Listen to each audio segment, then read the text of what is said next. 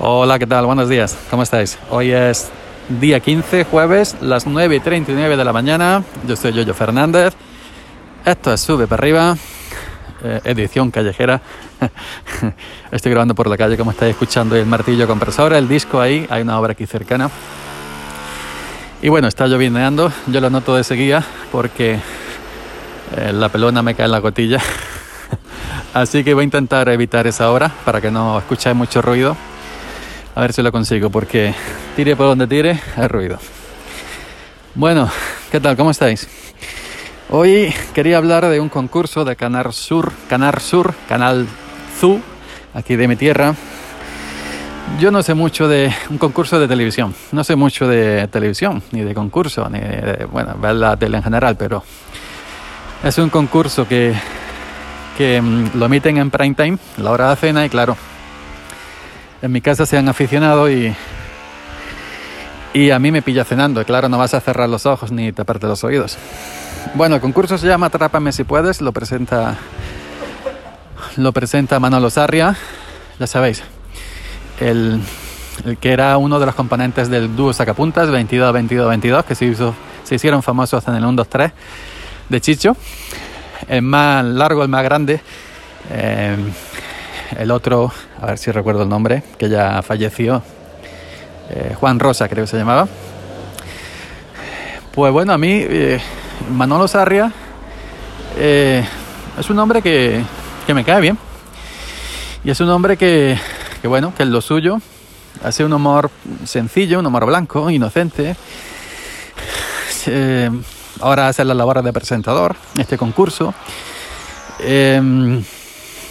se le ve que bueno, no es que sea un de estos presentadores que ve en la televisión profesionales, pero se le ve el hombre ahí empeño y con sus cositas, pero bueno, eh, se, se, implica mucho con los concursantes. Y es un hombre que se busca la vida siempre en lo suyo y ahí está, a pesar de que, de que bueno, cuando ya eh, falleció su compañero, él se sigue buscando la vida siempre en lo suyo, muy bien. Y me parece un hombre bastante competitivo, vamos. Pues eh, es un concurso este de Atrápame si puedes, es un concurso eh, sencillo. Me voy para arriba, es que, es que yo mismo con el, con el taladro me, me estoy ya poniendo negro. A ver, para arriba voy a dar la vuelta por otra calle, a ver.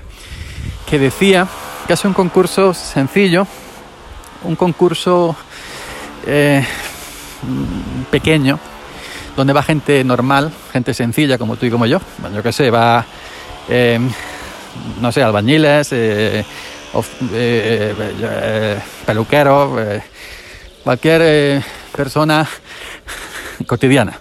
Que no van, a ver si me explico bien, que no van profesionales de los concursos como en Pasapalabra, en Saber y Ganar, en, en Quien Quiera Ser Millonario, todos estos concursos que reparten botes suculentos, porque hay gente que la hemos visto en Boom, en Pasapalabra, en esto, lo otro, repetía. Son profesionales de los concursos que viven de eso, ¿no? Y están muy preparados, muy estudiados. Y se lo, se lo preparan eh, por años, ¿no? Y llevan prácticamente media vida viviendo de los concursos.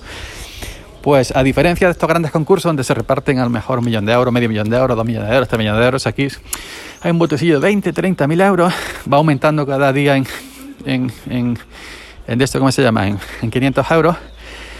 Y es un concurso que, que, bueno, empiezan con cinco concursantes, como he dicho antes, normalitos, porque según responden, se ve que es de cultura general, normal y corriente, no avanzada mm, de, de biblioteca. Y y luego, pues en, la, en, en, una segunda fase del concurso, uno se queda fuera, las cinco concursantes, se quedan dos parejas, cuatro personas, y de esas dos parejas, de esas cuatro personas, una pareja llega a la final, donde hay unos escalones finales, que creo que son cinco escalones, cinco preguntas, y al el que llega arriba o se lleva el bote. Eh, ahora mismo está en 32, 33, 34 mil euros. Muy pequeñito, un bote de mierda comparado con pasapalabra, como quiera de estos concursos grandes de las cadenas privadas. Pues eh, eh, llegan a... Si, si llegan a la cima sin fallar, pues se llevan el bote. Eh, si fallan una pregunta, pi pierden la opción de, del bote Ahora le ha dado a este hombre por arrancar el disco. Pero bueno, ya vamos a seguir sea como sea. Es que le da la vuelta ya dos veces a la calle y, y nada. Bueno, decía, si fallan en una pregunta, pierden la opción del bote, pero si completan la escalera, el, que primero de, los dos finalistas complete la escalera y llegue a, la, cima, se lleva 300 euros. Y luego, pues, si no se lleva nadie el bote, van subiendo cada día de, eh, creo que son 400, 500 euros cada día ese bote es ridículo, pero bueno, un botecillo que a mí me tocan 30.000 euros y un apaño te hace, ¿no? Los cinco concursantes van de lunes a viernes, creo que es el programa, y bueno, y la semana siguiente cambian y así. El tema es que durante las pruebas eh, hay preguntas normales, sencillas, preguntas también musicales, pero luego mezclan otras preguntas un poco más difíciles, preguntas que no son acordes a un concurso pequeñito, a un concurso de su categoría, que no es un concurso de sabios. Bueno, hasta ahí podríamos decir Mira, más o menos han metido una preguntilla difícil. Eh, a ver si me pilla el coche. Han, han metido una preguntilla difícil a mitad del programa. Eh, y bueno, que te puede sonar o no sonar. Pero el tema es que en la final, donde llegan los dos finalistas, a lo mejor yo creo que eso está hecho para que nadie se lleve el bote. Está hecho con ciencia ese concurso, los que lo, los que lo dirijan, eh, para que nadie se lleve el bote.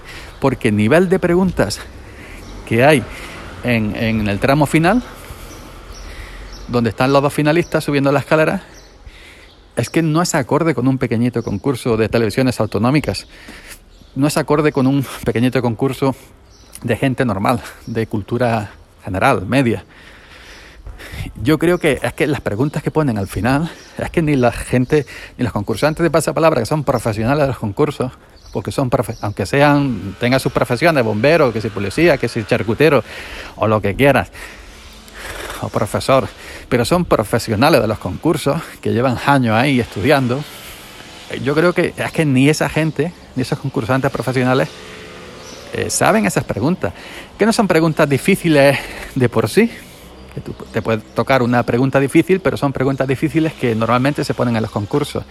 Es que son preguntas difíciles súper rebuscadas, que tú la pones en Google y es que no te da ningún resultado.